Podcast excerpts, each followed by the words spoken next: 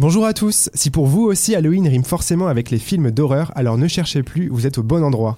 À travers une série de trois mini-podcasts, Allociné vous propose de vous plonger dans trois sous-genres horrifiques. Je suis bien entouré avec deux journalistes de la rédaction qui en connaissent un rayon sur le sujet, Mégane Choquet et Jérémy Dunant. Comment allez-vous Hello Thomas, Ça va très bien. ça va et toi Ça va très bien, merci. Quant à moi, je suis Thomas Desroches et bienvenue sur Halloween. Moteur Scène 6, première. Après s'être intéressé au slasher et au body horror, nous voulions pour ce troisième et dernier épisode se pencher sur le found footage. Alors traduction littérale en français, found footage c'est image retrouvée. Pour faire simple, le found footage c'est un dispositif de narration qui consiste à montrer le film tourné par l'un des protagonistes avec sa caméra. Donc selon vous, Megan et Jérémy, pourquoi le found footage est-il autant lié au genre de l'horreur On a envie de regarder des images retrouvées euh, palpitantes. C'est Jérémy qui disait ça en off tout à l'heure. euh, sinon, on se retrouve avec un, un film de vacances euh, familiales et ce serait peut-être pas forcément très intéressant. Quoique, il y a des, quand même des- d'autres films qui euh, utilisent le found footage euh, et qui sont fait. des comédies ou des drames familiaux et qui sont très intéressants. Mais c'est vrai que bah, l'horreur permet euh, d'utiliser énormément de techniques de mise en scène pour euh, fabriquer l'horreur ou alors la trouver. Ça dépend parce que soit, le fan footage, c'est soit ça va permettre de créer de l'horreur là où il n'y en a pas forcément, soit ça permet de découvrir l'horreur là où il ne devrait pas y en avoir. Donc c'est un procédé qui est très intéressant et je pense aussi que c'est pour ça que c'est lié à l'horreur parce que ça permet de d'être complètement en immersion euh, dans le film d'horreur à travers la caméra parce que nous on suit ça comme si c'était nous qui filmions finalement. On se met à la place du cadreur euh, ou de la cadreuse et, euh, et c'est vraiment intéressant de ce procédé-là et je trouve que le lier à l'horreur est, est de une manière euh, maligne et intelligente euh, de plonger le spectateur dans une expérience euh, horrifique. Donc le premier film d'horreur auquel qui est souvent rattaché euh, au, au found footage, c'est évidemment Cannibal Holocaust de Ruggero Deodato. Donc voilà, c'est mon petit accent italien. C'est qui est sorti en 1980. Donc c'est pas le film qui a inventé le found footage, mais en tout cas c'est le film d'horreur qui fonctionne à travers que ce dispositif-là. D'ailleurs, vous l'avez vu ce film? Il y a longtemps. Je suis pas sûre d'avoir envie de le revoir. Ouais, pas sûr non plus, hein. ouais. Non. Et donc voilà, c'est un dispositif qui est intéressant. Je sais que Jérémy, tu l'aimes pas trop. Non. Tu n'aimes pas trop le found footage. Est-ce que tu pourrais nous expliquer pourquoi avant qu'on commence? Enfin, parce que je trouve pas ça du tout intéressant à regarder. Enfin, un film tourne. Je sais que c'est fait exprès, mais on a l'impression de regarder un film qui est filmé avec les pieds et ça m'intéresse pas beaucoup en fait. Et je, je sais déjà de quel film tu vas parler et je déteste ce film. Ouais, C'est ça qui est intéressant. Ça va se fight. Parce que le film que j'ai choisi, donc on- je, je me permets, on va commencer par, par mon choix, mais Bien le sûr. film que j'ai choisi est très important dans, le- dans le sous-genre du, du found footage. C'est un peu l'un des films, on va dire, emblématiques de- du found footage. Donc je parle bien sûr de The Blair Witch Project, projet Blair Witch, qui est réalisé par le duo Eduardo Sanchez et Daniel Myrick, et qui est un film qui est sorti en 1999. La forêt à l'époque de Halloween s'affiche la chair de poule à tout le monde. Je veux pas, je veux pas d'artifice. Ce que je veux surtout éviter, c'est les clichés. Je veux présenter ça d'une façon aussi simple et directe que possible. Je trouve que la légende est assez inquiétante en elle-même. Belle année aussi, 99. Ah bah ouais, euh, 99. Et, euh, et c'est un film qui est fascinant parce qu'il a été tourné avec euh, trois fois rien. Donc le, le budget a jamais été vraiment euh, très très euh, officialisé. Enfin, a jamais vraiment été officialisé. C'est entre 35 000 dollars et 60 000 dollars. Donc clairement, c'est le pas prix d'une grand voiture, chose. quoi. ouais. Donc c'est pas grand chose. Et le film en a rapporté 250 millions dans le monde. Et encore, c'était avant l'inflation. Donc en fait, je sais même pas si vous vous rendez compte ce que ça ferait aujourd'hui. Euh, le film a quand même euh, à 23 ans, quoi. Donc c'est c'est hallucinant. Et donc c'est un film aussi qu'on oublie souvent. Donc il, il est né à Sundance. Euh, il a été montré pour la première fois au festival de Sundance, qui est un festival pour les films indépendants à petit budget. Il a aussi été montré au festival de Cannes, à la quinzaine des réalisateurs. Et c'est vraiment à travers les festivals que le film s'est créé euh, une réputation. Et euh, évidemment, tout repose sur cet aspect un peu histoire vraie. En fait, le marketing du film explique que les trois jeunes acteurs qui apparaissent dans le film étaient vraiment des, personnes qui existaient vraiment et qui ont réellement disparu. En 1994, dans le Maryland, évidemment, c'est faux, tout est faux. Les acteurs sont, sont c'est des vrais acteurs euh, qui sont professionnels. Euh, mais le film, voilà, donc ça raconte cette, petite équipe de tournage de trois, trois jeunes gens qui vont dans la forêt, euh, dans Burkittsville, et qui vont tourner un documentaire sur la sorcière de Blair. Donc c'est un peu comme une, une légende urbaine, et ils vont interroger les habitants, etc. Et ensuite ils vont dans la forêt, ils vont sur ces traces, et là on, a les spectateurs découvrent ce que les images de cette jeune équipe de tournage ont tourné, puisque évidemment les images sont retrouvées plus tard, et c'est pour ça qu'on appelle du fan footage. Et donc nous on a accès au film qui est euh, visionné par la police entre guillemets quoi. Et euh, moi, c'est un film qui, c'est l'un de mes films préférés. Je sais que c'est un film qui aujourd'hui qui divise beaucoup plus qu'avant. Euh, Mais ça, j'ai du mal à comprendre pourquoi ils divisent autant euh, Ouais. Ah, je- maintenant, alors que il Hmm. y avait quand même une euphorie à l'époque euh, quand Oui. il est sorti. Euh, je trouve que c'est un film de, de génie parce que euh, il est effrayant pour ce qu'il ne montre pas. En fait, c'est un film. Euh, je sais pas si on peut vraiment. C'est pas vraiment un spoiler où on ne voit pas grand chose. Et c'est pour moi ce qui est. C'est exactement en fait ce qu'il fallait faire. Et c'est pour ça que tout. euh, que la, su- bon, la suite. euh, qui est sortie, Bla- Blair Witch 2, N'existe euh, pas. n'existe pas parce que c'est un tout autre sujet. Et par contre, le, le remake qui a été fait en 2016, pour moi, est complètement à côté de la plaque. C'est parce qu'il fait absolument tout le contraire de ce, que, de ce qui faisait le charme de- de- du projet Blair Witch. Et c'est de ne rien montrer et de vraiment jouer et faire confiance aux, spectateurs sur leur imagination, sur leur interprétation. Euh, quand le film est sorti, il y a eu plein, plein, plein de forums. C'était les, pas les débuts d'Internet, mais en tout cas, c'était vraiment les prémices de, de- les forums, etc. Il y a eu plein de théories sur est-ce qu'il y a vraiment hein, quelque chose de, paranormal dans le film ou est-ce que c'est les, deux jeunes garçons euh, qui font une blague à, à, à leurs euh, collègues ou est-ce qu'ils sont tous les trois victimes euh, d'une bande, etc. Donc on ne sait jamais vraiment qu'est-ce qu'il en est réellement. Et en fait, les réalisateurs distillent plein de petits détails qui peuvent prêter à, confusion. À la fin du film, ils rentrent dans une maison qui est perdue dans les bois et on voit sur une cheminée une bière qui appartient justement, euh, c'était le genre de bière, la marque de la bière que, que, que- que boivent les, les protagonistes du film. Donc on peut imaginer plein de choses comme ça. Et euh, c'est un film que je trouve absolument... euh, Enfin, pour moi, c'est vraiment un grand, grand film. C'est d'ailleurs un film qui a complètement euh, écrasé le- leur réalisateur parce qu'ils ont, ils ont fait d'autres choses après, mais ça, ils sont complètement passés inaperçus. Ils n'ont pas du tout retrouvé le succès de, de Blair Witch. Et finalement, j'ai l'impression que c'est quelque chose un peu comme leur destin, en fait, finalement. Ils devaient faire ce film-là et le reste, bah, il devait être connu que pour ça, en fait. Et c'est comme ça, c'est, je pense qu'ils l'acceptent bien parce que c'est un film qui a, une, vraiment un héritage qui est toujours aussi populaire. On fait des jeux vidéo sur, euh, sur, euh, sur Blair Witch, on fait des jeux de société, il y a eu des, des romans, des. euh, C'est un des- film qui est ultra référencé aussi, notamment dans euh, Scary Movie, qui est une parodie de Scream. Voilà, dans un clip de Charlie XCX, Ouais. euh, dans Scooby-Doo. On parle tout le temps de, de Blair Witch, de, de cette. Il y a ce, forcément ce Dans Dawson monologue. aussi, pardon. Dans Il fallait que je le glisse. C'est vrai, Dawson, c'est c'est vrai. vrai À la troisième saison. Ouais, ouais. ouais. Ah, il y a ce monologue donc de, C'était pour toi, Jérémy. Oui, Jérémy est fan de Dawson. Euh, donc il y a ce monologue de Heather Donahue, donc la- la- l'actrice, et qui, euh, qui joue le rôle d'Heather, et qui a ce monologue face caméra, ou euh, un peu en contre-plongée, qui est absolument bah, iconique, on peut le dire, c'est c'est légendaire. Et euh, voilà, c'est un film, moi, qui me fascine, et j'ai l'impression, à chaque fois que je le regarde, de, de voir de nouvelles choses. Et ce qui est intéressant, je pense, c'est aussi la façon dont ça a été, filmé. Euh, les acteurs euh, avaient, je crois, crois, quelques pages de script, mais absolument tous les dialogues du film sont euh, improvisés. Ils ont vraiment été laissés dans les bois. Bon, il y avait toujours une équipe un peu avec eux, mais ils ont un peu été un peu affamés pour les pousser un peu dans leur retranchement. Donc c'est vraiment un film, bah, on peut le dire, un peu punk dans sa façon de, de, façon très artisanale et très punk. C'est un peu l'un des derniers films comme ça fait de façon un peu artisanale qui a vraiment réussi à rentrer dans la culture populaire, mainstream, euh, en devenant presque une sorte de blockbuster. Alors qu'en fait, c'est absolument pas un blockbuster. C'est un film qui a été fait avec trois fois rien. Et, euh, je trouve que voilà, pour moi, ça, ça en dit long sur euh, quand on voit l'héritage de tout ce que tout ce qui est né après Blair Witch, ça en dit long sur vraiment le pouvoir du film et sur sa vraie qualité, quoi qu'on en dise, Jérémy. Mais donc tu n'aimes pas Blair Witch Non, je trouve que ça fait absolument pas peur en fait. Enfin, Alors. il se passe rien pendant une heure sur une heure et demie. Puis ils vont faire des bruitages dans les, dans les herbes, je peux le faire aussi, tu vois. Enfin, je sais pas, je trouve pas ça du tout. ah, Moi, j'ai pas du tout vécu le film comme ça. Toi non Ah, plus, moi non plus. Bah non, non, non. Mais il se passe vraiment rien, mon dieu. Bah, quand même. Bah non. Non, tu trouves pas Bon. Ah non. Après, voilà, je suis quand même conscient de tout ce que ça, de ce que ça a créé sur le genre. Enfin, il n'y aurait jamais eu Paranormal Activity et tout ça sans Blair Witch. hein, c'est sûr que ça. Est-ce que, est-ce que ce serait mal qu'il n'y ait pas eu Paranormal Activity? Ça, je ne sais pas, mais.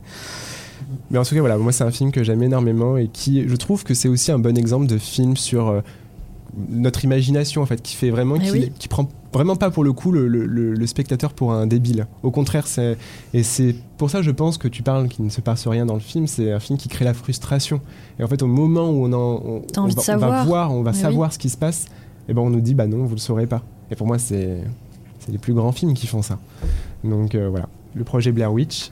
Je me tourne vers toi maintenant, Megan. Quel film as-tu choisi pour cet épisode spécial Found Footage? Eh bien, c'est un film qui s'inscrit euh, dans l'héritage euh, de Blair Witch, Oui, donc euh, je, te, je te fais suite, et qui a vraiment relancé bah, ce genre en fait, parce qu'après euh, c'est un filon qui a été euh, maintes et maintes fois exploité et pas toujours de bonne manière. Euh, on resalue euh, Paranormal Activity, puisque c'est devenu une énorme franchise et il y avait que le premier qui valait le coup. Du coup, donc c'est un, un film que j'ai choisi euh, qui d'une part donc s'inscrit dans l'héritage de, de- du projet Blair Witch. Euh, qui a relancé euh, les films de found footage comme ça et qui a après donné pléthore de petits bébés euh, plus ou moins euh, réussis, plus ou moins cohérents, euh, mais qui surtout, je trouve, relance un petit peu euh, l'horreur à l'espagnol. Tu nous tises bien là. Ouais, parce que euh, le- les Espagnols, pour moi, sont très forts dans le genre horrifique. Euh, et donc, en fait, je trouve que ça a redonné un second souffle un peu au genre euh, horrifique en Espagne, en tout cas par des réalisateurs et par des cinéastes euh, espagnols.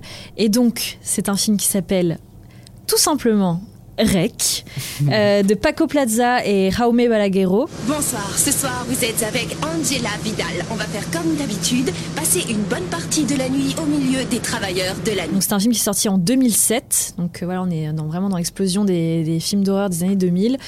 Et euh, donc euh, on suit euh, une journaliste qui présente son émission de télé pendant que vous dormez. Donc c'est une émission nocturne où elle suit des groupes de personnes qui présentent leur métier, etc. Donc là, elle va suivre une équipe de pompiers. Donc on la retrouve au début avec son cadreur. Et en fait, on, on ne suit que euh, le point de vue euh, du cadreur. D'ailleurs, un cadreur qu'on ne voit jamais, à part euh, une, un- une main qui se balade, un bras qui, qui passe par-ci par-là, mais on ne le voit jamais. Et donc, on suit son reportage dans la caserne des pompiers jusqu'à ce qu'un appel arrive.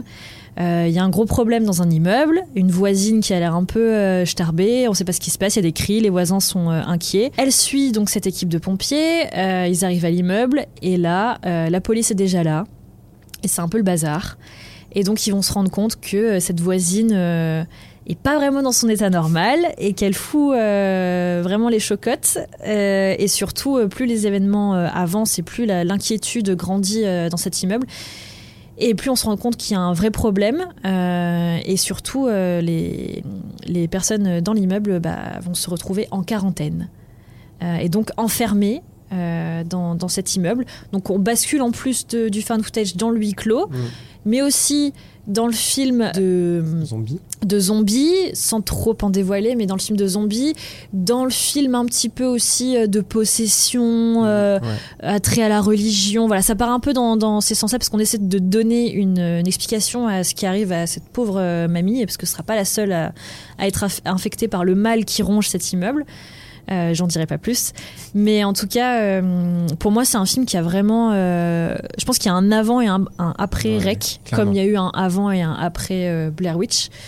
Euh, et pour moi, c'est un film qui est tellement malin. Pareil, qui a pas non plus un budget énorme. Bon, il y a quand même plus de budget que pour Blair Witch, parce qu'il y a quand même des effets spéciaux, etc. Mais qui a pas non plus un budget énorme, qui a été un énorme succès.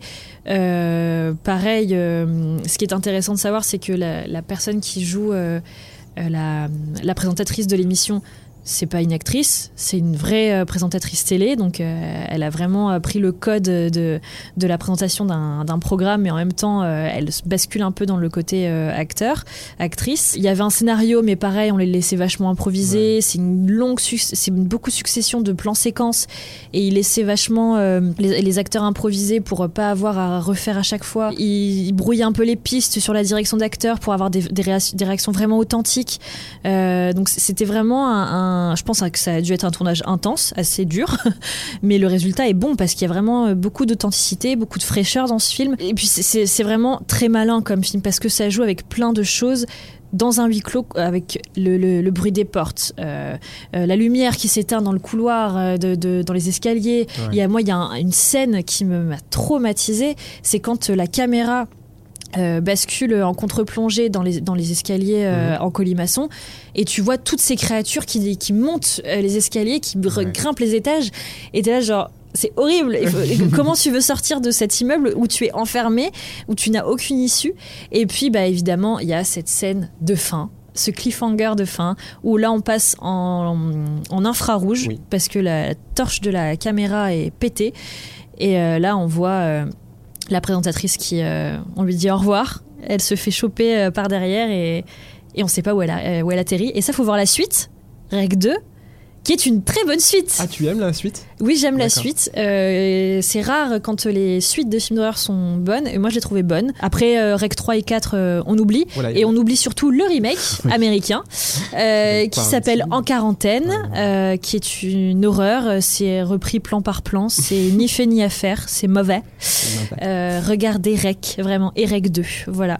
Mais euh, non, non, vraiment, euh, moi, c'est c'est un film qui m'a beaucoup marqué, qui m'a traumatisé, que j'ai trouvé malin, autant dans sa mise en scène que dans son, que dans son jeu, parce qu'il y a vraiment. euh, on, on sent que ils ont eu beaucoup de liberté, qu'il y a une authenticité, il y a une fraîcheur, et. euh, et oui, quand, tu, quand je l'ai vu pour la première fois, je me dis ah ouais, ok. euh, Mais en fait, c'est intéressant parce que Blair Witch est plus dans le minimalisme et je trouve que Rec met vraiment le paquet euh, Oui. en termes de. Enfin, à l'image, ils y vont vraiment, on voit tout. Ah oui, mais oui. euh, je trouve que c'est quand même réussi. Ça n'enlève pas le. Il y a quand même un côté un peu mystérieux. On en... Enfin, parce qu'on n'a pas non plus toutes les réponses. Ouais. C'est ça qui est bien. En fait, on te propose plusieurs pistes. T'as pas toutes les réponses. Après, c'est à toi aussi de t'approprier vraiment l'histoire euh, et de d'en faire euh, tienne. Euh, D'ailleurs, il y a déjà eu, euh, enfin, il y a eu deux fins alternatives à ah, ce je film. pas vu. Je les ai pas vues non plus, mais il, il paraît qu'il y a deux fins alternatives. Donc c'est marrant, ça change toute toute l'histoire. Et Jérémy, donc tu, as, tu détestes Blair Witch. Est-ce que tu aimes Rec Oui, j'aime bien. Ah, Mais justement, parce que je pense que ça suggère quand même beaucoup moins. Enfin, Blair, Blair Witch, c'est trop En suggéré. fait, tu Ah n'aimes oui. pas quand c'est suggéré. Bah, ça dépend, mais là, il y a quand même des limites, quoi. D'accord. Très bien. Et donc là, je me tourne vers toi, Jérémy. Quel Oui. film as-tu choisi pour le Eh fan ben, j'ai beau- j'ai beaucoup cherché, hein, parce que bon, il n'y a pas beaucoup de films Oh. de fan footage que. Non, si j'aime bien Cloverfield et tout, mais euh, j'ai choisi The Visit. Elle, c'est Maria Bella Jamison. Je l'appelle Mamie. Et lui, c'est mon. mon papy. Ah, de mais très bon Shyamalan. choix. qui déjà est important dans la filmographie de Shyamalan parce que ben c'était un peu son premier film réussi depuis un moment quoi. Il avait quand même un peu Oui. enchaîné les bouses entre La jeune fille de l'eau et euh, Phénomène et tout ça. Salutations à M. Night Shyamalan. Mais qu'on aimait beaucoup au début, mais voilà, il a eu un petit passage à vide. Et donc là, il revenait avec ce film, mais qui Ouais. est quand même, je trouve, euh, qui est un bon film, Oui. franchement. Très bonne qui surprise. est, ouais. qui est un fan footage, qui est un, voilà, qui a, qui a un côté horrifique, mais qui a aussi un vrai côté comédie assumé quand même. On rigole beaucoup. Et donc, euh, pour raconter en quelques mots, donc c'est deux adolescents qui euh, vont passer un, un week-end ou, un- ou- des vacances chez leurs grands-parents qu'ils ont jamais rencontrés en fait, parce qu'ils sont brouillés avec leur mère. Et là, donc finalement, elle, elle part en vacances et elle les laisse aller chez ses grands-parents. Et, euh, et donc la, plus grande des deux, la fille, euh, réalise un, enfin en fait décide de, filmer un peu ce week-end, de faire, enfin d'interroger aussi ses grands-parents en mode interview, enfin voilà. Et en fait, ben, on- ce qui est très intéressant, c'est que on- donc on voit, c'est, on voit ce qu'elle filme. Des fois, elle laisse aussi la caméra tourner la nuit, et finalement, euh, ces images vont peu à peu révéler que ses grands-parents ont des comment dire, des habitudes, enfin des habitudes un peu étranges. Il se passe des choses un peu bizarres dans cette maison la nuit. La grand-mère surtout se met peu à peu à se comporter de manière très très bizarre. Et euh, voilà, donc c'est génial, on rit beaucoup, mais c'est vrai qu'il y a quand même ce côté très inquiétant. On a envie de savoir euh, ce Ah qui oui. se passe dans cette maison, on a envie de savoir jusqu'où ça va aller aussi. Parce qu'au début, c'est un peu, voilà, je pense que même les, les, les- les gamins se disent, bon, les grands-parents sont un peu chelous, mais je pense pas qu'ils sont plus. euh, C'est un peu gâteux. ouais, ils sont pas plus inquiétés que ça en se disant, ça va vraiment virer à l'horreur, et finalement, ça vire quand même bien euh, au grand n'importe quoi et, et à l'horreur. Est-ce que tu peux nous donner un exemple de ce que fait la grand-mère, par exemple? Elle rampe, hein, elle se met à quatre pattes par terre et elle court dans les couloirs et elle gratte aux portes et elle, Toute nue. elle- voilà toute nue, elle frappe aux portes et on se dit qu'est-ce qui se passe. et après le grand-mère, le grand-père se met aussi à faire des choses bizarres. Mais Un petit week-end sympa chez les grands-parents. quoi. Voilà. ouais, et ce qui est intéressant, c'est quoi là, il y a aussi une mise en abîme. Enfin, il y a ça dit, des- enfin elle vu qu'elle réalise réalise aussi son propre film, ça ça dit des choses. Enfin, voilà sur, sur la réalisation, sur le fan footage et, et non, je trouve que c'est malin. Enfin, franchement, il il a réussi un peu à me faire aimer ce genre-là, donc c'était pas c'était pas gagné. Et non, je sais pas. Enfin, je trouve que c'est vraiment un bon film de Shyamalan qui depuis a fait des choses bien. Enfin, je sais pas. En fait, il a fait des choses bien et moins bien. Si, il a fait Split. Oui, voilà, il a fait Split. Oui, moi, Split, moi, j'aime oui. bien Old. Je sais que les gens aiment pas trop, mais Ah ouais, non, j'ai pas du tout aimé Old. Ça, c'est un film qui va plus sur le sous-genre plage. Ouais. Avec- Sous-genre plage, sous-genre euh, personnes âgées. euh. Ouais. Avec- c'est aussi ça. Enfin, il y a aussi un sous-genre dans l'horreur qui concerne un peu Ouais. les personnes âgées. Mhm. c'est un peu le. D'ailleurs, c'est un, un sous-genre qui est souvent critiqué parce que c'est souvent, on- on- pour beaucoup, c'est un peu. euh, on, on pointe du doigt euh, la vieillesse et de transformer ça en quelque chose d'un peu monstrueux. Bah, oui, mais c'est un une, réalité. Enfin, je veux dire, tout le monde a peur de vieillir. Mm. Donc c'est une angoisse réelle, c'est une angoisse humaine, c'est une angoisse qui fait. Enfin, c'est une peur Mm. de n'importe qui. Donc c'est pas pointer du doigt les, les personnes âgées, c'est pointer du doigt la peur de vieillir. Mm. Et donc The Visit Mais- fait ça un peu.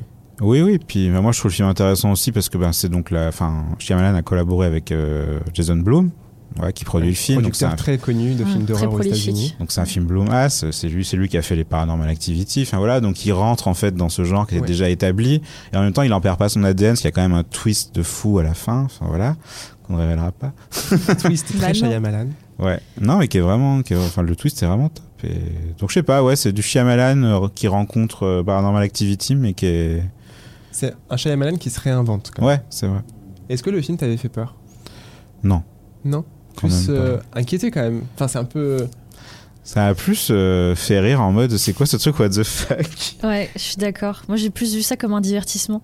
Oui, c'est c'est vrai que quand je l'ai vu au cinéma, ça m'a ça m'a beaucoup euh, surprise. Je m'attendais pas à à passer un aussi bon moment devant un film d'horreur parce que il y a vraiment ce côté très divertissant, très comique, mais c'est vraiment le comique de situation. C'est que en même temps ça t'inquiète et en même temps euh, t'en rigoles. Parce que c'est tellement what the fuck comme tu disais Jérémy. Et je me rappelle euh, bon j'avais été pas mal déçue par pas mal de films de Shyamalan parce que c'était quelqu'un que j'aimais beaucoup notamment dans ses premiers euh, films euh, The Village qui est un de mes préférés. Et en fait là je m'attendais pas à ce qu'il fasse un vrai retour en force. Mais en tout cas avec The Visit il revenait avec une proposition originale en sachant se réinventer euh, tout en reprenant des codes, des, des codes de films déjà bien établis. Mais je m'attendais pas effectivement à passer un aussi bon moment au cinéma, à rire, à, à être inquiète en même temps. Bof, c'est tellement, c'est tellement what the fuck que, euh, que du coup ça n'a aucune espèce de réalisme et Ouais. donc du coup euh, on s'inquiète pas plus que ça pour les gamins et en même temps on se dit bon quand même c'est pas cool pour eux. Enfin tu vois il y a tout un mélange de sentiments face à ce film qui font que ouais c'était euh, effectivement une très belle surprise. Toute façon, c'était un peu une surprise pour tout le monde. Enfin, je vais pas dire de bêtises, mais le film n'a pas été marketé de ouf. Non, pas- non. Non, non, puis ça avait, été, ça avait vraiment marché. Donc je pense qu'on s'attendait tous à voir un film assez mineur et en fait on s'est Ouais, dit bah non c'est plutôt cool. nous a surpris. Mais je me demande même si ça avait pas été marketé sans Shyamalan.